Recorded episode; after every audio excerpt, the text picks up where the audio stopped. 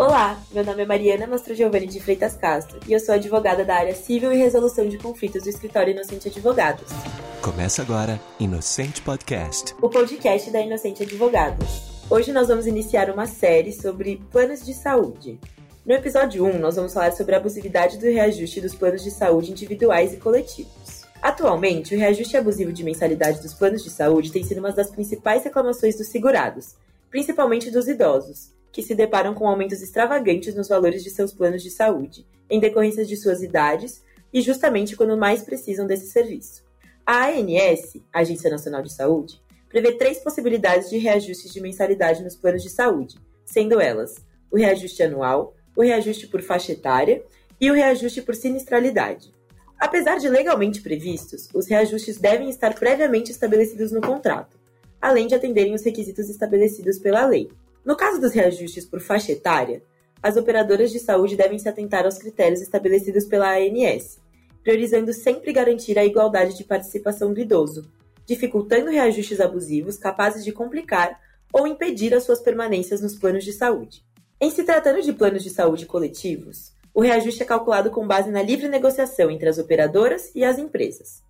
E é assim porque a ANS estabeleceu o agrupamento de contratos coletivos para fins de cálculos e aplicação do reajuste, com o objetivo de diluir o risco desses contratos.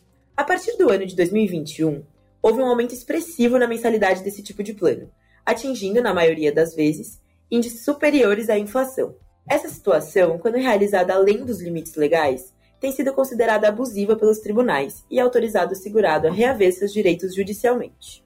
Mas como saber se o meu aumento foi abusivo? Bom, os beneficiários devem ficar atentos aos reajustes dos planos coletivos para identificar eventuais aumentos abusivos.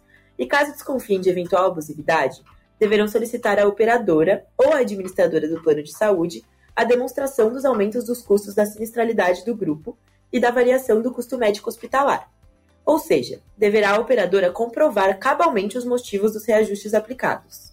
O reajuste do prêmio de contrato coletivo por aumento da sinistralidade com o objetivo de preservar o equilíbrio contratual, deve ser baseado em comprovação efetiva do desequilíbrio, como, por exemplo, demonstrativos, cálculos, planilhas e outros documentos. O aumento demasiado na mensalidade, de modo a inibir a permanência do beneficiário no plano de saúde, colocando-o em situação de extrema desvantagem contratual, é considerado como discriminatório e abusivo, sendo passível de revisão judicial.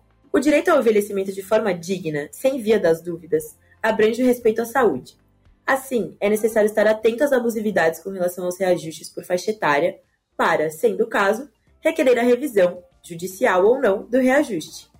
Não deixe de acompanhar o nosso próximo episódio, onde iremos abordar a abusividade dos planos de saúde na negativa de cobertura de procedimentos médicos.